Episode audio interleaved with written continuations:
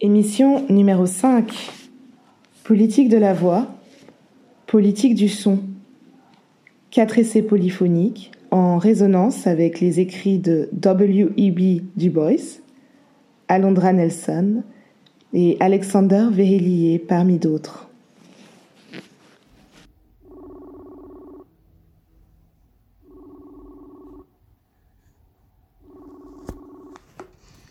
Allô, mami. Aló. Mami. Oi. Mwenye stala. Alano yaya. Sta tudo bom pala mwenyorista. Tá tudo bom no horário para Ale no li, saudade, saudade. Sorar, sorar, minha filha. What does it mean for black people to have a future? What does that look like? Take a moment to think about what Africanness looks like in the future. What do you look like in the future?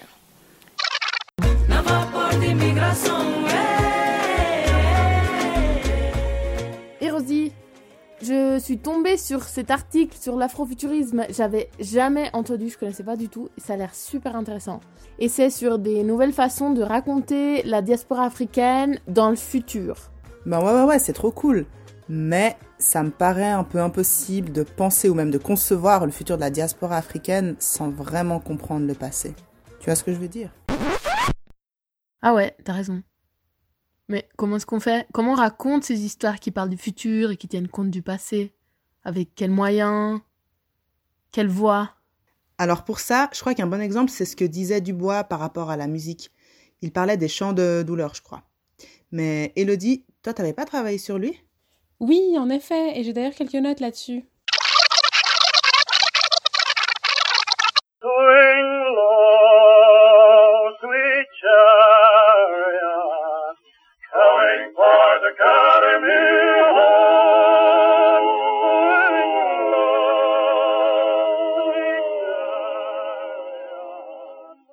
William Edward Burger Du Bois est né en 1868 au Massachusetts et mort en 1963 à Accra. Universitaire, sociologue, historien, poète, militant, il a beaucoup traité de la condition des personnes noires aux États-Unis. En 1903, il publie The Souls of Black Folk, un ouvrage majeur des Afro-American Studies. Dans le chapitre du livre Les chants de douleur, Du Bois parle des chants des Negro Spirituals comme un témoignage de la condition inhumaine à laquelle a été soumise la population afro-américaine des siècles durant aux États-Unis. La musique témoigne de la douleur et des souffrances vécues par ce peuple. Du Bois nous présente la musique comme étant une forme de transmission de ces expériences. Sans même comprendre les paroles, les sonorités nous renvoient à des émotions et les conditions décrites par la musique. Brent Ayers Edward, dans l'introduction à The Souls of Black Folk, écrite en 2007, nous dit que les chants de douleur sont Un message articulé de l'esclave pour le monde. La musique elle-même porte ce message de recherche spirituelle au-delà du sens des paroles. Et malgré le fait qu'ils font appel à une mémoire douloureuse, ces chants peuvent aussi amener l'espoir d'aller au-delà de ce que Du Bois appelle le voile, à savoir la façon dont les Afro-Américains subissent le regard de la société blanche dominante. La musique aurait donc le pouvoir de nous baigner dans différents espaces-temps et de participer au monde culturel en resignifiant les douleurs vécues par le peuple afro-américain au cours de l'histoire. Au cœur de la douleur des chants de douleur respire un espoir, une foi en la justice ultime des choses. Les cadences mineures du désespoir se transforment souvent en triomphe et en confiance tranquille. Parfois c'est une foi en la vie, parfois une foi en la mort, parfois l'assurance d'une justice sans limite dans quelque monde lumineux de l'au-delà. Mais, quelle que soit la forme, le sens est toujours clair. Un jour, quelque part, les hommes jugeront les hommes selon leur âme et non selon leur peau. Dubois, 1903. Go down, Moses,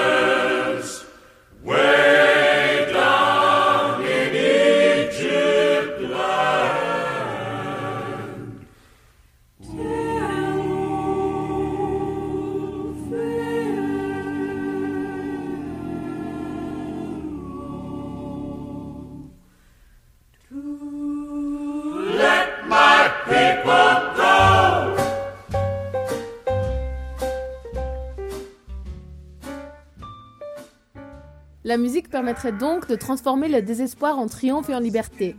Et en particulier, par sa capacité de mettre en rythme les voix du passé et les nouer avec les voix du présent et celles du futur, la musique permet donc de nous faire vivre à travers plusieurs espaces-temps en même temps. Permet de nous plonger dans la souffrance et la joie et dans le passé et le futur. Et grâce à cela, en fait, la musique, elle a un pouvoir transformateur. Oui, exactement.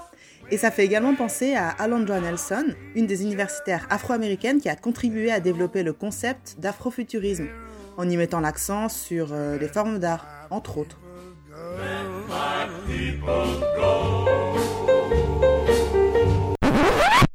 Donc, l'afrofuturisme est un courant artistique apparu à la moitié du XXe siècle, ayant influencé la littérature, l'art, la musique et les modes de pensée. Il pourrait être considéré comme un outil qui donnerait le maximum d'ampleur aux voix des personnes issues de la diaspora africaine. Cela, tout en jouant avec ces voix, en les faisant dialoguer entre le passé, le futur, le présent, en les mélangeant, en les transformant à l'aide de moyens technologiques, par exemple. Et ainsi, cela permettrait à ces personnes de développer de nouveaux récits, leurs propres récits. Chanter, c'est se raconter. Et nommer, c'est faire advenir. Mobiliser les expériences passées, présentes et futures de la diaspora africaine à travers la musique permet la réappropriation et la revalorisation de sa propre histoire. La musique a donc un potentiel révolutionnaire. Les productions musicales et artistiques sont donc une façon pour la diaspora africaine de participer au royaume culturel, comme dirait Dubois, et de raconter ces expériences qui sont bien souvent Cette participation au domaine culturel aura un impact sur la construction et l'affirmation des identités afrodescendantes. C'est cela qui est envisagé par l'afrofuturisme. Une nouvelle forme d'orchestration des voix qui permet à la diaspora africaine de développer de nouvelles narratives, lui permettant de se penser et de se raconter. C'est donc une autre façon d'amplifier les voix et de les rendre audibles. Afrofuturism is a pathway to black liberation. It provides an avenue to be able to transform ourselves and our communities.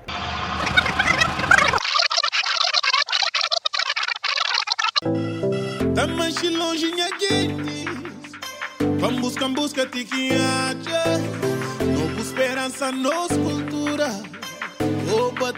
no mundo É? Allez, nous lis, Sorari, Sorari. Mais tu sais, Elodie, je sais pas vraiment pourquoi, mais ces mots de ta grand-mère, ils me font penser à la morna. Tu sais, cette musique euh, qui est très nostalgique. Tu vois, bah, moi j'ai baigné dans ces sonorités quand j'étais toute petite, et avant je comprenais pas vraiment le sens des paroles, ni la langue. Et puis maintenant, quand j'écoute de la morna, c'est marrant parce que j'ai vraiment l'impression d'être nostalgique d'un passé que j'ai même pas vraiment connu. Tu vois ce que je veux dire? Oui, je comprends. Et c'est intéressant que tu mentionnes la morne. J'ai l'impression que ce genre de musique nous permet de donner sens aux expériences de la diaspora cabardienne, et notamment de la saudade. Comment on pourrait définir finalement euh, la saudade? À mi-chemin entre la nostalgie et le manque, tout en étant bien plus que ces deux notions La saudade fait référence euh, à la nostalgie, au manque qu'on peut ressentir euh, de nos grands-parents, de l'archipel, des célébrations culturelles, religieuses, des réunions de famille, de tout ça.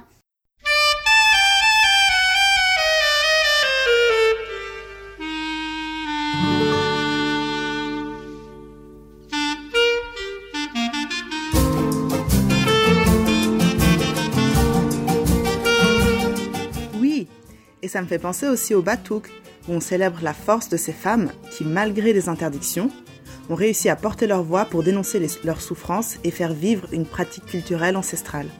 Oui, et aujourd'hui avec des artistes comme Dino Santiago, Andrade ou bien d'autres qui mélangent divers types de langages musicaux en mixant notamment des musiques euh, acoustiques dites traditionnelles et des sonorités plus électro et qui nous proposent justement des choses qui font sens des expériences de la diaspora cabanienne dans le monde. Tu sais, Rosie, ces chansons qui font des ponts entre notre passé, notre présent et notre futur, et qui nous permettent finalement de nous penser au croisement de différents espaces-temps, d'accepter le fait que nos identités ont des ancrages multiples, sans devoir choisir, dans mon cas par exemple, entre mon identité suisse ou cabardienne, mais en embrassant les deux.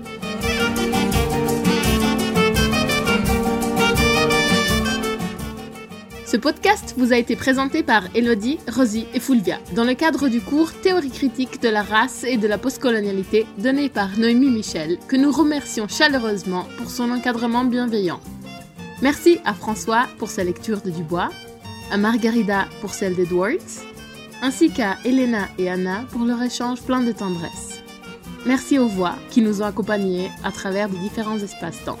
Dans l'ordre, à D. Point, Dinenge Duist Apkem, à Mazim Bewe, à Mayra Andrade, aux Jubilee Fisk Singers, à Dino Santiago, à Luis Moraes et à Louis Armstrong.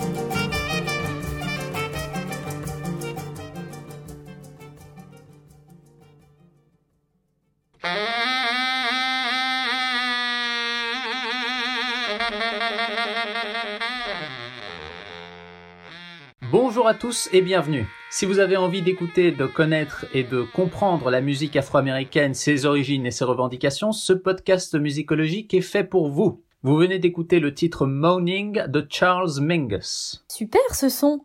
Mais il vient d'où? C'est un standard de hard bop, style musical prenant source dans un mouvement de reconnaissance par les Afro-Américains de leurs propres origines. Et tu sais quoi, ce morceau signifie gémir. D'ailleurs, il a été inspiré de chants de combat haïtiens. À travers ce titre, Mingus rend hommage à ses racines. C'est un musicien afro-américain, pionnier du jazz, qui, dans les années 50-60, affirme son style swing hérité des musiques africaines. La musique afro-américaine souhaite réaffirmer un passé et une culture commune aux Noirs américains. L'étude de ce thème à l'université nous a fait remarquer que la musique peut être un instrument d'affirmation autant qu'un moyen de discriminer la minorité noire aux États-Unis. C'est de cette musique, comme outil de négation-réaffirmation de l'identité afro-américaine, dont nous allons parler en ce podcast pour le cours de théorie critique de la race et de la postcolonialité de l'Université de Genève.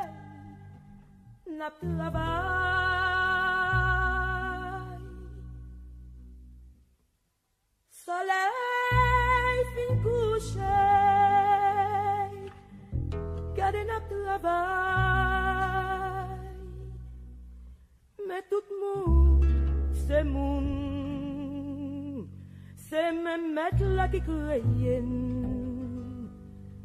Mais pour qui ça nous pas cap gain liberté?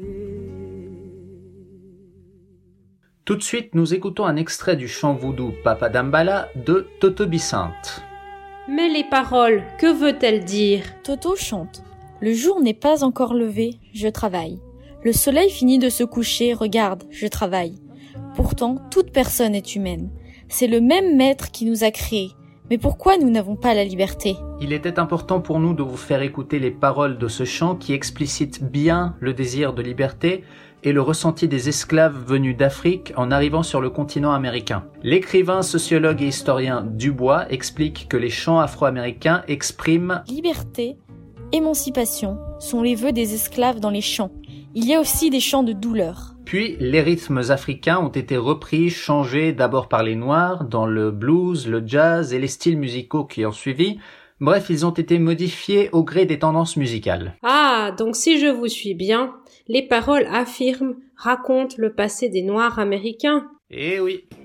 Comme le souligne l'essayiste afro-américaine Audrey Lorde, les paroles ont plusieurs fonctions. Sous forme de poésie ou de chant, les paroles permettent une réappropriation du corps ou de l'identité. La musique peut aussi être euh, un exutoire, une façon d'exprimer à la fois la douleur, l'espoir, voire de revendiquer un droit par une parole autrement que par des voix officielles, comme le vote ou l'espace politique qui leur était d'ailleurs interdit. Illustration de cet exemple, le morceau Run Nigger Run. Cet air, inventé en 1850 par des esclaves, avait pour but de symboliser leur évasion de la plantation ou plus généralement exprimait un désir de liberté. Cependant, l'enregistrement de 1924 de John Carson, un chanteur blanc, donne à ce morceau une toute autre interprétation à savoir celui du colon blanc qui se moque de l'esclave qui ne courra jamais assez vite pour s'échapper de la plantation. Comme le souligne la critique d'art et de culture Christiane Lynn, la reprise de Run Run par les Blancs est une illustration de cette appropriation de la culture noire par des Blancs qui les dépossèdent d'une partie de leur identité, de leur patrimoine, tout comme ils ont été dépossédés de leur corps et de leurs droits pendant la période esclavagiste. On peut considérer ce genre d'illustration de la musique comme un outil de violence épistémique selon le concept de Christy Dodson, c'est-à-dire une volonté d'un groupe majoritaire de dénigrer la légitimité de toute forme de réflexion et d'affirmation venant d'un groupe minoritaire. Mentionnons aussi le cas du jazz et de Frank Sinatra, un chanteur blanc qui remplace les thèmes originaux de douleur et de besoin de liberté pour aborder le thème de l'amour. C'est suite à ces modifications que le jazz devient légitime pour un plus large public. Par là, comprenez, devient plus légitime pour les blancs. D'ailleurs, le jazz, s'il fait partie de l'image que l'on a de l'Amérique, on oublie souvent son origine historique et spirituelle face à son développement en tant que musique de divertissement. Après l'égyptien et l'indien, le grec et le romain, le teuton et le mongol, le noir est une sorte de septième fils, né avec un voile et doué de double vue dans ce monde américain. Un monde qui ne lui concède aucune vraie conscience de soi, mais qui au contraire ne le laisse s'appréhender qu'à travers la révélation de l'autre monde. C'est une sensation bizarre, cette conscience dédoublée, ce sentiment de constamment se regarder par les yeux d'un autre, de mesurer son âme à l'aune d'un monde qui vous considère comme un spectacle, avec un amusement teinté de pitié méprisante. Chacun sent constamment sa nature double, un Américain, un Noir, deux âmes, deux pensées, deux luttes irréconciliables, deux idéaux en guerre dans un seul corps noir, que seule sa force inébranlable prévient de la déchirure. Par cette citation, le sociologue métis William Edward Burgard Dubois souligne la conscience dédoublée des Afro-Américains qui sont à la fois noirs de peau et citoyens américains. Il souhaite œuvrer à la reconnaissance de la mémoire noire dans la fondation de l'Amérique. Dubois ajoute le travail, la culture, la liberté, nous avons besoin des trois afin d'aller vers un idéal d'encouragement et de développement des traits et des talents noirs. L'écrivaine Alondra Nelson expose la possibilité de nouvelles formes d'expression grâce à de nouveaux outils audiovisuels, tout en alertant sur de nouvelles formes de négation. Pour illustrer l'utilisation des dites nouvelles technologies par la communauté afrodescendante, nous allons écouter Close to You, un morceau de Stevie Wonder où il utilise ce qu'on appelle une talkbox, un instrument qui modifie la voix. Cet outil qui déforme la voix a été utilisé par les Blancs pour dire que cela cachait le manque de talent des artistes noirs. Écoutez donc.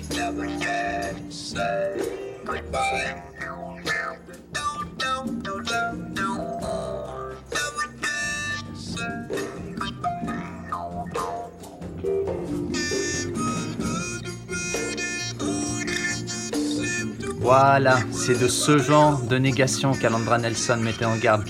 Il maîtrise plusieurs instruments de musique et il se fait critiquer pour un soi-disant manque de talent. Ce mélange d'influences du passé et de volonté de se projeter dans le futur est appelé afrofuturisme. Encore plus récemment, cet enchevêtrement des espaces-temps se traduit dans la musique afro-américaine, notamment dans l'évolution de celle-ci en work songs en passant par le gospel, le blues, le jazz, le hard bop, l'afro-funk et le rock and roll pour finir à ce qu'on a aujourd'hui avec le rap. Par ailleurs, Jay-Z nous rappelle l'importance de la mémoire dans la façon de voir le présent et le futur lorsqu'il sample Fall Woman de Nina Simone pour intégrer à son morceau The Story of OJ. It's a way of looking at the world. It's a sort of canopy for thinking about um, black diasporic artistic production. It's even an epistemology that is really about sort of thinking about the future. Strong enough to take the pain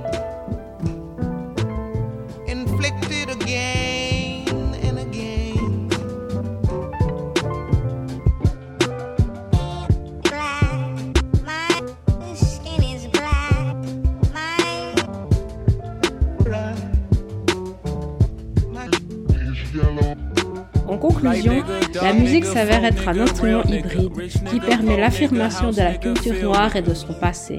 La musique façonne aussi les corps noirs et leur identité qui peuvent se déployer grâce à elle. Pourtant, cette même musique peut aussi s'avérer être une arme contre la communauté noire lorsque le sens même du message musical est détourné, lorsque le nom du compositeur du morceau est invisibilisé ou lorsque la musique est utilisée à des fins discriminatoires. Dans sa plainte de l'esclave mis en rythme, Dubois se questionne sur le sujet. Est-ce que l'Amérique aurait été l'Amérique sans son peuple noir? Est-ce que la musique américaine aurait été la musique américaine sans son peuple noir? L'ouvrage symbolise le fait d'être noir et affirme le passé des Noirs dans la création de l'Amérique. Cette plainte fait ressortir une minorité peu écoutée qui décide alors de passer par le canal de la musique pour donner de la voix.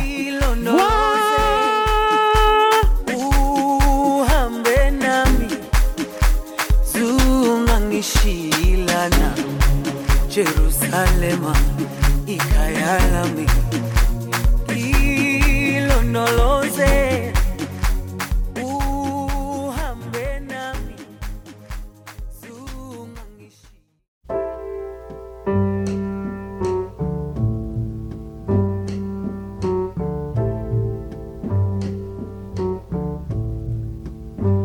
My skin is black. My arms are long.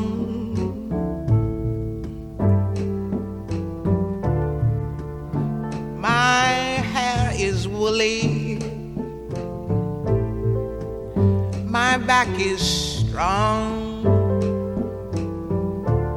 Strong enough to take the pain inflicted again What do they call me? My name is Aunt Sarah.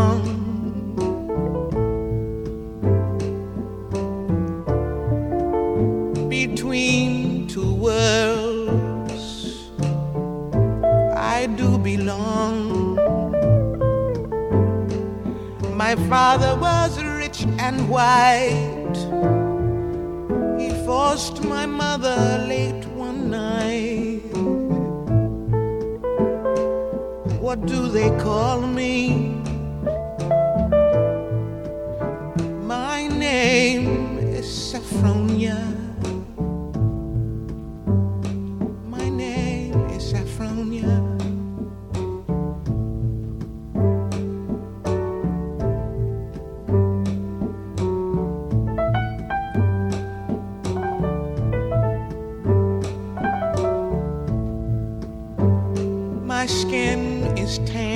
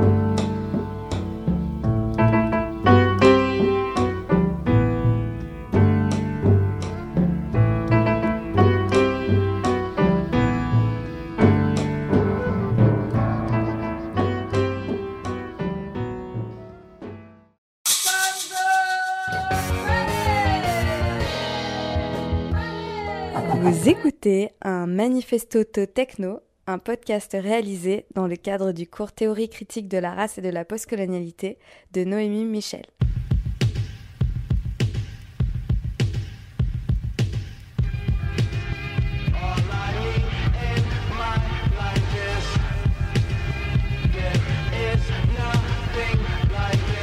Nous sommes Aina, Chloé, Joséphine et Laila. Et on va essayer de vous amener dans l'afrosonique modernité de Vélier au travers des espaces physiques, sonores et temporels différents.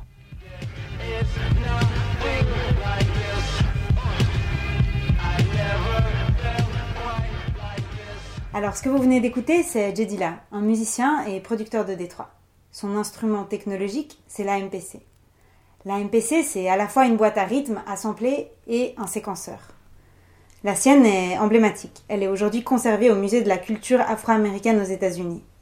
He figured out how to humanize the drum machine by avoiding certain things that he could have done to make it more robotic, make it more stiff.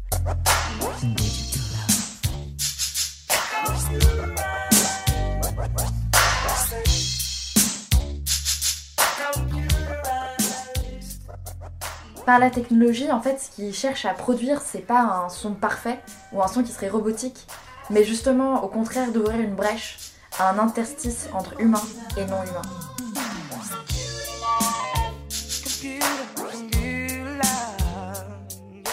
Ce qu'il fait, c'est qu'il nous fournit le décalage nécessaire When I'm playing it, sometimes it's a little ahead, it's a little bit behind. pour la création d'une autre forme d'être.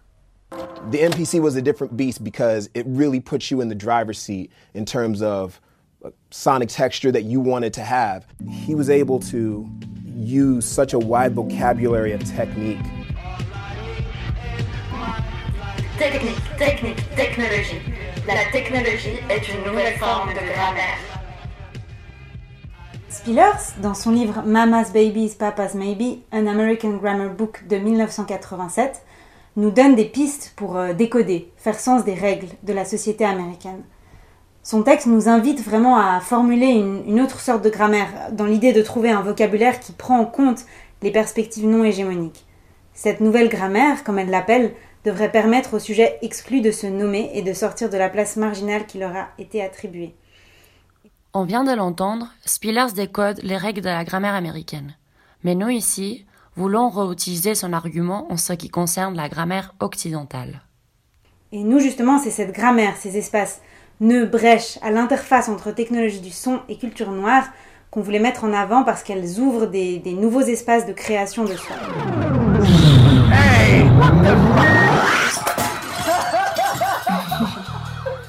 Dans son texte Phonographies, euh, qu'il a écrit en 2005, le chercheur Veillier, il utilise justement cette notion d'interface pour conceptualiser l'Afrosonic Modernity, qui serait justement cette brèche ouverte par l'interface entre culture noire et technologie du son.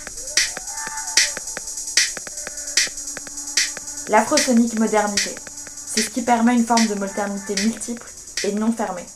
C'est une nouvelle façon de conceptualiser notre rapport au monde et à ce que c'est d'être humain. L'afrosonique modernité, c'est s'extraire des catégories modernes occidentales basées sur la suprématie blanche, le colonialisme, les catégories de genre et toute autre catégorie oppressive. Une grammaire de l'émancipation. Écoutons justement ce que Questlove, musicien dans le groupe The Roots, nous dit sur la manière dont J. Dilla utilise ces technologies de son de façon émancipatrice. Whereas this part is normal. It sounded like the kick drum was played by like a drunk three year old. I was like, are you allowed to do that? So it's like, that to me was the most liberating moment. En lisant le texte de Veillier, on s'est rendu compte que les technologies du son sont politiques et qu'elles ouvrent le champ des possibles, ainsi que de nouveaux modes d'action. Nous avons pu le voir juste avant avec la MPC. Certains usages technologiques subalternes sont des espaces, des interfaces, qui, si on se met à leur écoute, offrent des possibilités concrètes et radicales pour réimaginer l'humain.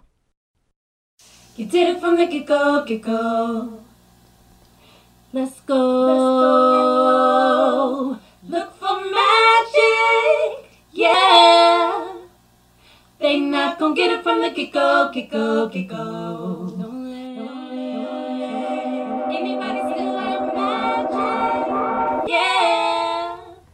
Laissez-vous porter par la musique que vous allez entendre et faites attention aux couches, boucles, Répétition, interfaces. ainsi qu'aux espaces que vous allez traverser.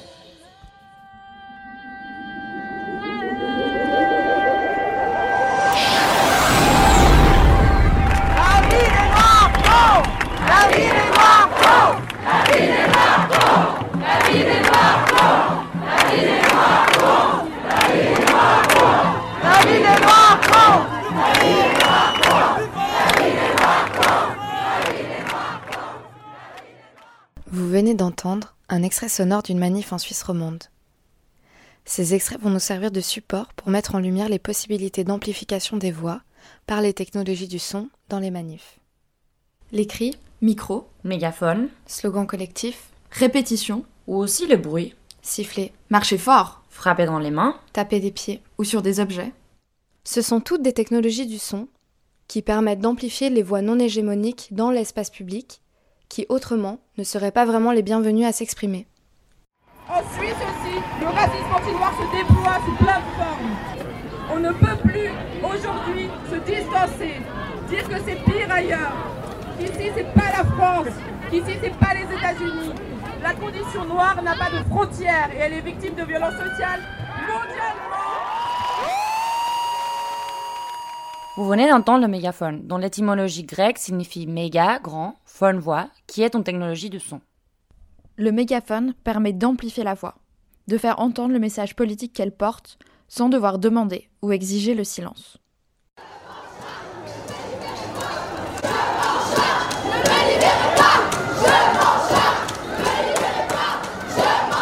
Mégaphone permet de lancer un slogan qui peut être repris, répété, chanté collectivement. Le mégaphone permet aussi d'instaurer une forme de dialogue.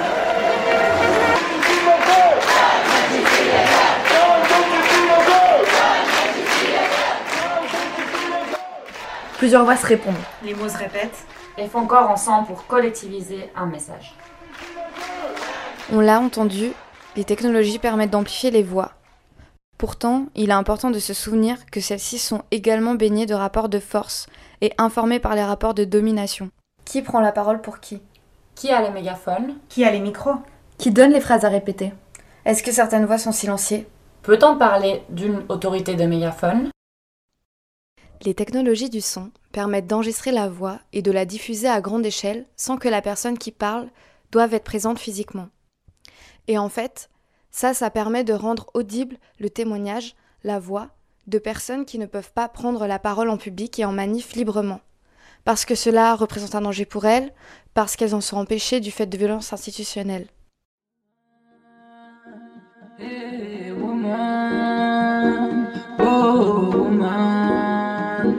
Technique, technologique, tech, tech, tech, tech, coloré, coloré, différence, fait, fait, fait.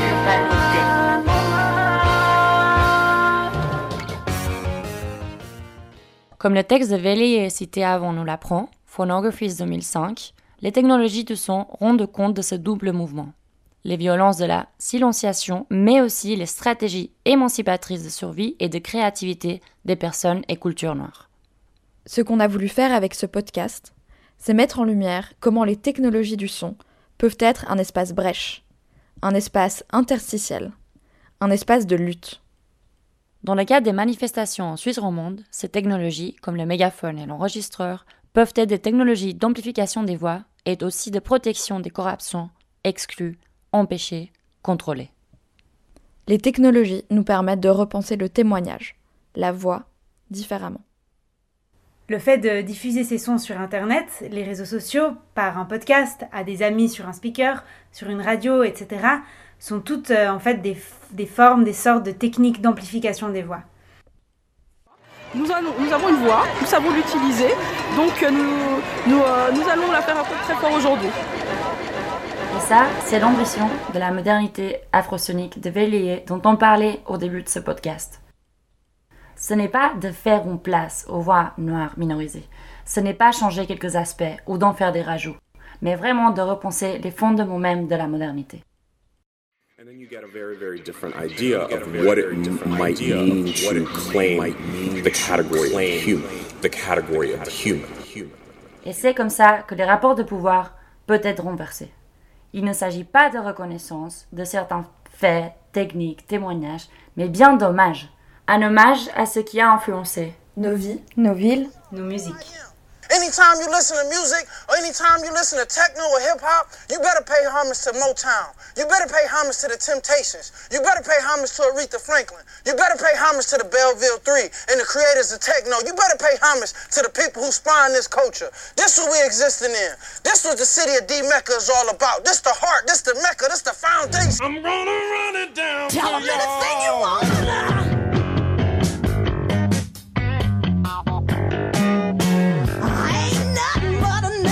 Voilà, merci beaucoup pour votre écoute. Dans ce podcast, vous avez entendu les textes et interviews d'Alexandre Veillier, Hortense Pillers et Christy Dodson, penseurs et penseuses critiques de la race et de la postcolonialité. Le documentaire Black to Techno de Jen Kiro. Le documentaire How J. Dilla Humanized the MPC de la chaîne Vox et tout particulièrement les interventions de Brian Rader Ellis, DJ, producteur et professeur assistant au Berklee College of Music. Les musiques de Jay Dilla, producteur et artiste, Zap Rogers, Eden, Gister, Solange, Janelle Monae et Erika Badou.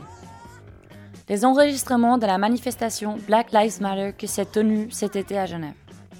La grève féministe avec l'intervention des foulards violets. La manif non au centre de renvoi du Grand Saconnet à Genève.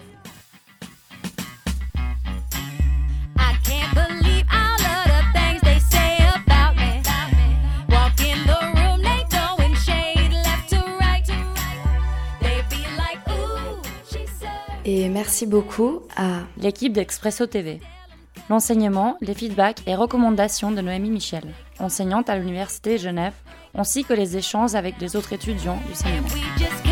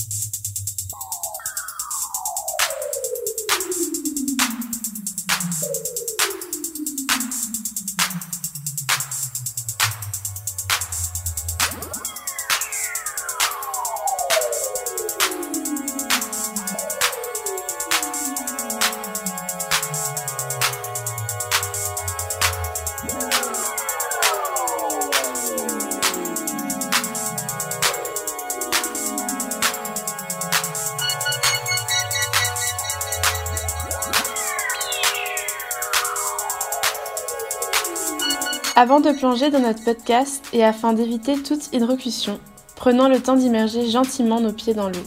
Ce podcast a été pensé dans le cadre du cours de Noémie Michel, Théorie critique de la race et de la postcolonialité. Le départ de cette réalisation audio provient du texte Phonographies, Grooves in Afrosonic Modernity de l'auteur germano-afrodescendant Alexander Wehelier. Ce texte à la fois complexe, dense et théorique, nous a permis de brasser de nombreuses réflexions et discussions en tant que personne blanche, mais également en tant qu'étudiante, militante et alliée. À travers ce podcast, nous avons donc décidé de porter notre attention sur la musique techno en tant qu'outil technologique qui permet de réorchestrer et amplifier des voix silenciées et minorisées. Gorgez vos poumons d'oxygène, les fonds marins sont inspirants, puissants et délivrants. Il n'y a pas si longtemps que ça, dans un passé qui est pourtant largement oublié, un bateau faisait flot sur l'Atlantique, partant depuis l'Afrique et voguant jusqu'aux Amériques. À son bord, des esclaves étaient transportés, arrachés à leur terre natale, s'éloignant à chaque nœud de plus de leur vie et naviguant vers le pays des morts. Un matin, la nourriture commença à se faire rare. Puis le matin suivant, ce fut l'eau. Les capitaines, embêtés par ces contretemps, savaient que si les esclaves mouraient avant d'arriver au port, ils ne toucheraient pas leur dû. Ils décidèrent donc de les passer par-dessus bord. Ils commencèrent par les femmes, parmi lesquelles des femmes enceintes, puis leurs enfants, et en dernier les hommes. Leurs cris résonnèrent sur le bastingage, puis s'évanouirent dans le bleu de l'océan. Leurs corps se déposèrent sur le sable, par milliers au fond de l'eau. Mais ils n'étaient pas tous morts. Dans le ventre des femmes, les bébés qu'elles attendaient, protégés par l'enveloppe maternelle, survécurent. Ils se développèrent dans ce nouvel environnement et, quand ils furent prêts, sortirent de leur protection pour bâtir tous ensemble une nouvelle civilisation subaquatique, Drexia.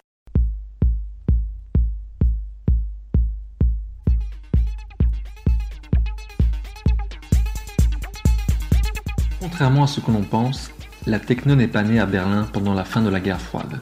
Comme nous allons le voir, la techno est née dans un contexte spécifique qui est celui des quartiers afro-américains de Détroit. À l'heure actuelle, la techno est clairement dominée par des blancs et blanches, qu'il s'agisse des artistes, des producteurs, des labels, mais aussi des clubbers. Nous allons donc nous éloigner de cette scène dominante et nous plonger à la recherche des racines de ce genre musical. Drexia, c'est avant tout un duo de techno né à Détroit et fondé par James Stinson et Gerald Donald. Actifs entre 92 et 2002, leur production sonore s'inscrit dans un contexte sociopolitique d'instabilité économique et d'injustice sociale et raciale. Cela les pousse à s'exprimer au travers d'un outil bien particulier, la techno. L'imaginaire sous-marin sur lequel s'appuie le duo propose une renarration de la traversée du passage du milieu.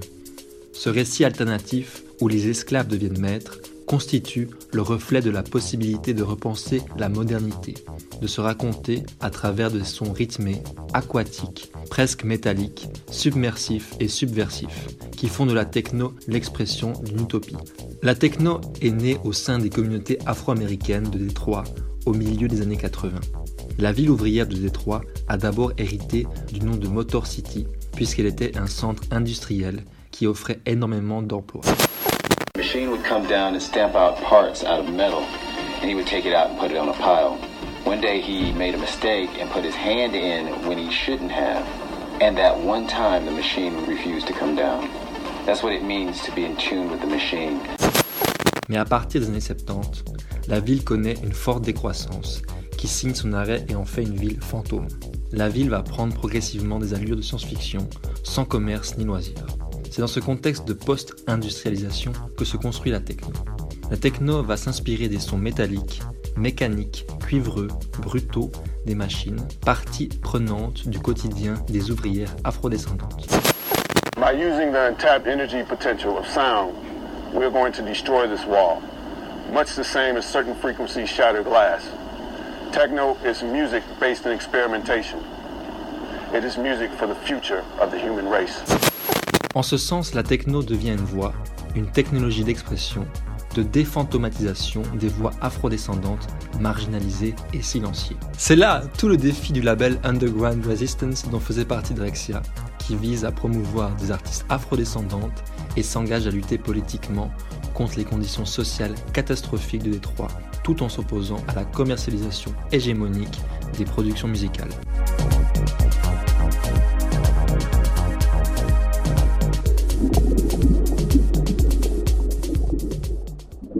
On continue notre descente, on s'approche doucement des abysses en revenant sur quelques pensereuses critiques de la modernité afin de mieux appréhender la technologie comme un outil de contre-narration et d'amplification de voix minorisées. Comprendre le récit de la modernité occidentale tel qu'il a été narré permet de reconsidérer, questionner, déstabiliser l'ordre hégémonique blanc et l'invisibilisation des productions culturelles noires, notamment musicales et technologiques.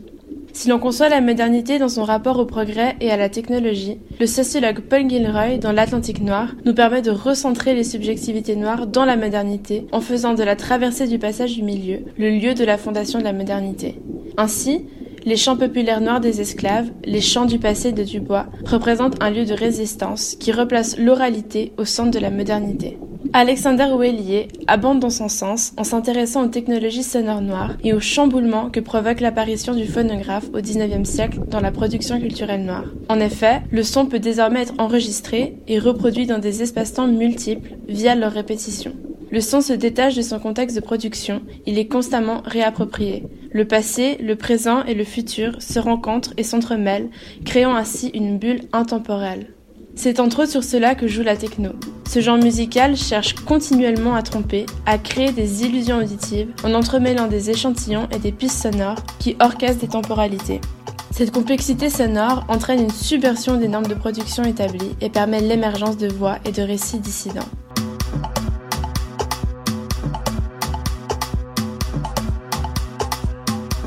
À présent, nous embarquons sur la scène musicale genevoise avec l'artiste afrodescendant DJ Negdenoun.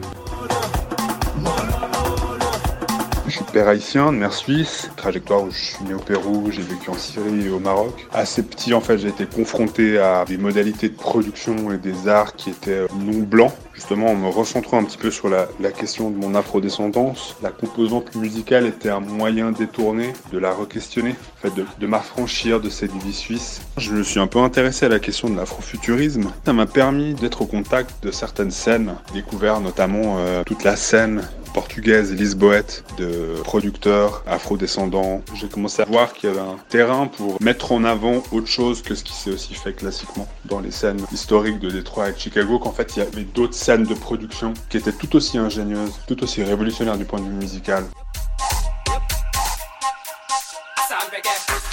Nous venons d'entendre DJ Neck de Doon, actif sur la scène genevoise, et nous écoutons en ce moment un extrait de son mix Cadence éternelle.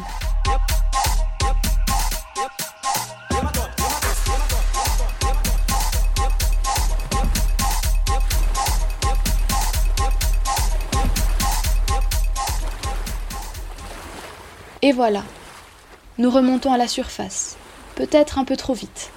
Nos oreilles sifflent légèrement. Reprenons une gorgée d'air frais au contact du vent sur notre visage.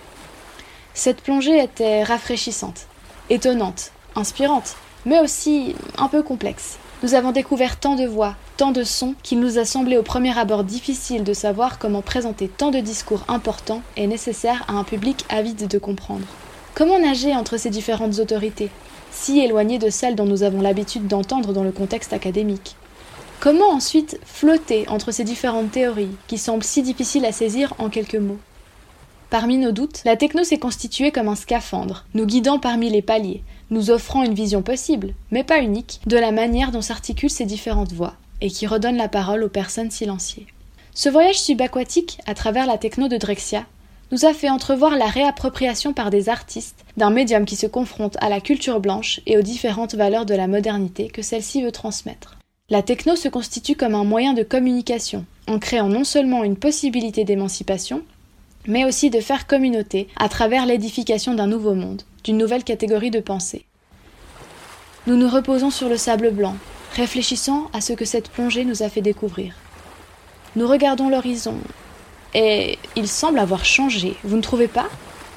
Il s'est élargi, et la signification que prend cet horizon nouveau nous ouvre des pistes de réflexion jusqu'alors impensées. Nous espérons que ce voyage vous aura autant appris qu'à nous. C'était Mara, Yvan et Alessandra. Merci au son de DJ Neck de Doon, de Drexia, de Juan Atkins, ainsi qu'aux extraits du film Black to the Techno de Jen Enkiru de nous avoir transportés.